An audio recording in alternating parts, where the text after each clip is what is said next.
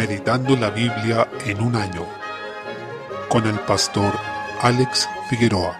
Día 7, mes 12. Oseas capítulo 6. Desde el versículo 1 comienza con una invitación a volver al Señor, quien hiere con su disciplina para llamarnos a volver a Él. Tal como hiere, sanará cuando nos volvamos a Él. Nos resucitará y vivificará. Volverse al Señor se trata de conocerle, de tener una comunión viva con Él, un conocimiento personal y proseguir en esa búsqueda de su rostro continuamente. Notemos que debemos esforzarnos por conocerle. Dios se ha revelado a nosotros en la creación y en su palabra, manifestándose de manera suprema en Jesucristo, pero es nuestra responsabilidad poner toda diligencia en conocerle personalmente, en buscar la comunión con Él y exponernos a su palabra para descubrir su voluntad perfecta. Es muy posible que el versículo 2 sea una profecía sobre la resurrección de Cristo, pues dice, nos dará vida después de dos días, en el tercer día nos resucitará. Esto es la afirmación más explícita de la resurrección al tercer día, y así tiene sentido que el apóstol luego dijera sobre Cristo que resucitó al tercer día conforme a las Escrituras, 1 Corintios 15:4. Desde el versículo 4 del capítulo 6 de Oseas, esto contrasta con la débil obediencia de su pueblo, que se desvanece como niebla. Por eso los juzgó a través de los profetas, quienes hablaron no sus propias palabras sino las de Dios, y esas palabras son vivas y eficaces, y en este caso juzgan y matan. Desde el versículo 6 muestra que el Señor rechaza esta infidelidad y demanda fidelidad a su pacto, amor a su nombre. Quiere que le conozcamos personalmente a través de una relación viva, y eso es mucho más que seguir formalismos religiosos realizando solo actos externos. Esto es un eco de las palabras del profeta Samuel cuando reprendió al rey Saúl por haber realizado sacrificios que Dios no demandó, mientras fue rebelde a la voluntad del Señor. Dijo el profeta, se complace Jehová tanto en los holocaustos y víctimas como en que se obedezca a las palabras de Jehová. Primera de Samuel 15:22. No hay ritos externos que reemplacen un corazón rendido ante la palabra de Dios y en lealtad y sujeción a Él. Si no existe ese corazón, ninguna ceremonia, ni obra, ni ritual tiene sentido. La desobediencia de este pueblo se compara a la de Adán, quien traspasó el pacto. Eso implica que, aunque algunos niegan este hecho, claramente hubo un pacto de Dios con Adán conocido como el pacto de obras, donde Dios dio mandatos y promesas, pero que Adán desobedeció, trayendo con ello la ruina de toda la humanidad. Así también este pueblo violaba el pacto que Dios había hecho en favor de ellos, trayendo ruina sobre sí mismo, y en este caso estaban involucrados hasta los príncipes y sacerdotes. Capítulo 7. Desde el versículo 1 presenta la iniquidad y rebelión de Israel. Mientras Dios buscaba el bien de este pueblo, ellos se entregaban a sus maldades y menospreciaban al Señor, ya que no consideraban que Dios tiene memoria de todas sus maldades y nada se puede esconder de su conocimiento, y que al no arrepentirse de ellas, esas iniquidades los rodean y están ante la presencia del Señor, tanto así que dejaron de ser el pueblo especial de Dios a lo que estaban llamados y se mezclaron con otros pueblos, corrompiéndose desde el liderazgo hacia abajo. Desde el versículo 10 ante este pecado, Israel fue impenitente, se entregaron entonces a sus rebeliones y dejaron de clamar al Señor, lo que demuestra que no reconocían su necesidad y dependencia de Él. Testificaría entonces el orgullo de este pueblo contra ellos mismos. El Señor los iba a entregar a esa soberbia, ellos buscarían la ayuda de pueblos extranjeros y ese sería su fin. El mayor mal que podemos cometer es apartarnos del Señor y rebelarnos contra Él. Todo otro mal viene como consecuencia de eso. No hay mayor insolencia o ingratitud que rebelarnos contra aquel que solo nos hace bien. No hay mayor necedad que dejar a Dios, fuente de todo bien, para buscar nuestra satisfacción fuera de Él. Capítulo 8. Desde el versículo 1 se expone la infidelidad e idolatría de Israel. El Señor advierte que traería juicio a su pueblo, que escogió gobernantes según su propio pecado. Este pueblo desconoció el gobierno de Dios sobre ellos y se entregó a la idolatría y la impureza. Toda rebelión comienza en este punto, desconociendo la soberanía de Dios y su reino. Por ello, la visión que tenemos del gobierno y los gobernantes que escogemos muestran el Dios a quien adoramos y evidencian dónde creemos que está la autoridad. Hoy muchos cristianos piensan que la política es un tema simplemente secular en el que no nos cabe opinar, pero lo cierto es que revela dónde está nuestro corazón como pocas cosas lo hacen. Es un índice de idolatría o de piedad. Dios destruirá a los ídolos y trastornará a quienes los adoran. Desde el versículo 8 se anuncia la dispersión de Israel como consecuencia de su rebelión, idolatría y vana confianza en las naciones. Se olvidaron del Señor y lo abandonaron, por tanto, Él les declara que no se complacía en su adoración hipócrita. El versículo 12 muestra que esta idolatría y soberbia de Israel fue de la mano con su menosprecio a la palabra. Dios les entregó este testimonio eterno y glorioso, pero para ellos fue una cosa menospreciable. Pocas cosas demuestran más fielmente que el pueblo de Dios está en decadencia espiritual que cuando desprecia la palabra de Dios, que debería estimar por sobre todo. Olvidó pues Israel a su hacedor. Versículo 14. Es uno de los versos más tristes de la Biblia. Esto no podía sino traer destrucción. Capítulo 9. Desde el versículo 1, Israel no debía alegrarse, sino arrepentirse por haber abandonado a Dios. Las riquezas materiales que habían acumulado en periodos de abundancia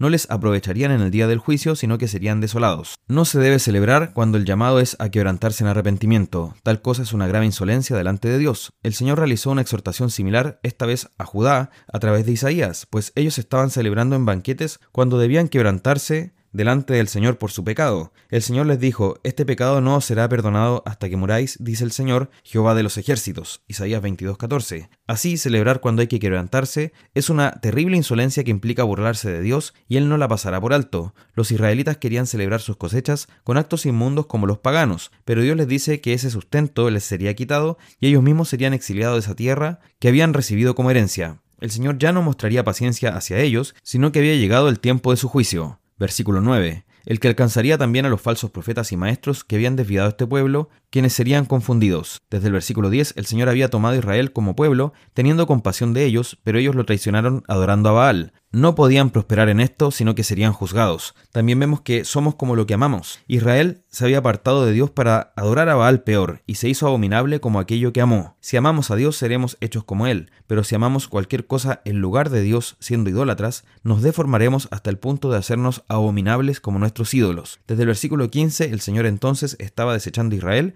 y con ello vendrían sobre este pueblo las maldiciones anunciadas en la ley, entre ellas la infertilidad, la muerte, la espada y el exilio. Esto llegó poco tiempo después a manos de los asirios y luego de los babilonios. No menospreciemos la palabra de Dios, sino que recibámosla con la mayor seriedad. Salmo 126. Desde el versículo 1 el salmista alaba al Señor por las obras que ha hecho en favor de su pueblo. El Señor es quien puede restaurarnos, quien puede, en el lenguaje usado acá, hacernos volver de la cautividad. Aunque en lo inmediato el salmista se refería a una cautividad del pueblo de Dios en manos de otra nación, en último término apunta a la obra de redención en nosotros y de liberación de la cautividad del pecado. Desde el versículo 3, esta muestra de bondad de Dios llena de alegría a sus redimidos. Es la que nos permite alabarlo y decir grandes cosas ha hecho Jehová con nosotros.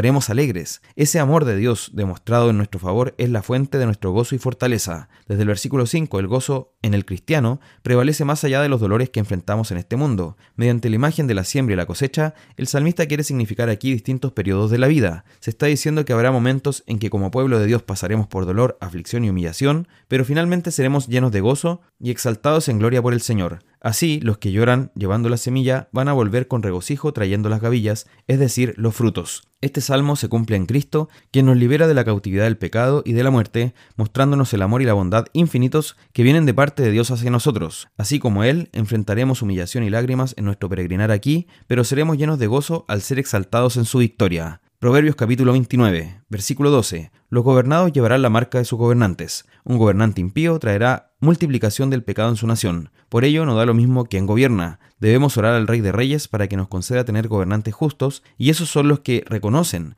que la ley de Dios está por sobre la de los hombres y se disponen a obedecerla y aplicarla en su nación. Versículo 13. Tanto el pobre como aquel que lo oprime han sido hechos por Dios, y ante él darán cuenta. Por lo mismo, toda opresión o maltrato, basado en la diferencia de clase social, es un atentado contra la verdad de que tenemos a un mismo Creador y llevamos su imagen. Como aplicación de esto en la Iglesia no se debe segregar según origen ni posición social, pues somos un cuerpo en Cristo. Versículo 14. Consecuentemente con el versículo 13, las autoridades humanas no deben gobernar según las apariencias ni establecer tratos discriminatorios según origen o posición social. Quien gobierna con un criterio de prevalecerá por obra de Dios. En esto debemos recordar que en el pacto davídico se prometió a David que un hijo suyo tendría un trono eterno si permanecía en justicia y verdad. Esto fue cumplido en Cristo, quien gobierna con justicia y cuyo trono estará firme para siempre. Tercera carta del apóstol Juan. Esta carta fue atribuida desde temprano al apóstol Juan, teniendo un vocabulario y doctrina que va en línea con el Evangelio de Juan y sus cartas primera y segunda. Posiblemente fue escrita en algún punto entre la década del 80 y 90 después de Cristo,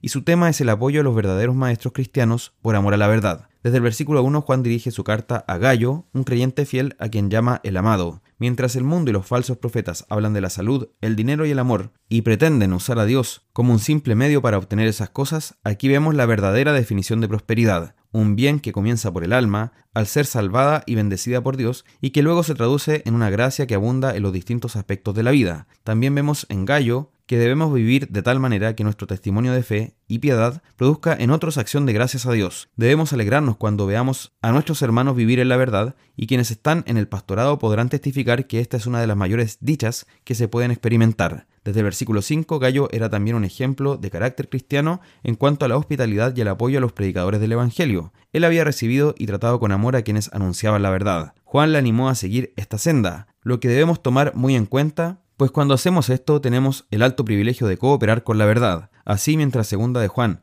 nos advierte sobre no recibir a todos los que dicen predicar el Evangelio, sino rechazar a los falsos, tercera de Juan nos llama a recibir hospitalariamente y cooperar con quienes son los verdaderos ministros del Evangelio. Desde el versículo 9, en contraste con esto, Diótrefes, quien era un líder de la iglesia, se destacaba tristemente porque buscaba ser el primero en todo y no recibía a los hermanos, actuando contra ellos de manera abusiva y arbitraria. Una característica de los líderes abusivos es que ellos mismos no se someten a las autoridades que Dios puso sobre sus cabezas. En este caso, Diótrefes se oponía al apóstol Juan, a quien el mismo Señor Jesús, cabeza de la iglesia, había escogido para que fuera su testigo autorizado. Notemos las acciones de Diótrefes. No aceptaba lo que decía el apóstol, lo acusaba, no recibía a los hermanos enviados por él, prohibía la comunión y los expulsaba de la iglesia. Con este pésimo proceder, Diótrefes demostraba que no había conocido a Dios, ni al príncipe de los pastores, Jesucristo. Esto es característico de los líderes eclesiásticos tiránicos. Están centrados en sí mismos, usurpan la autoridad de Dios yendo más allá de lo que la palabra les faculta y terminan afectando la comunión entre los hermanos y dañándolos. Versículo 11. Lejos de esto,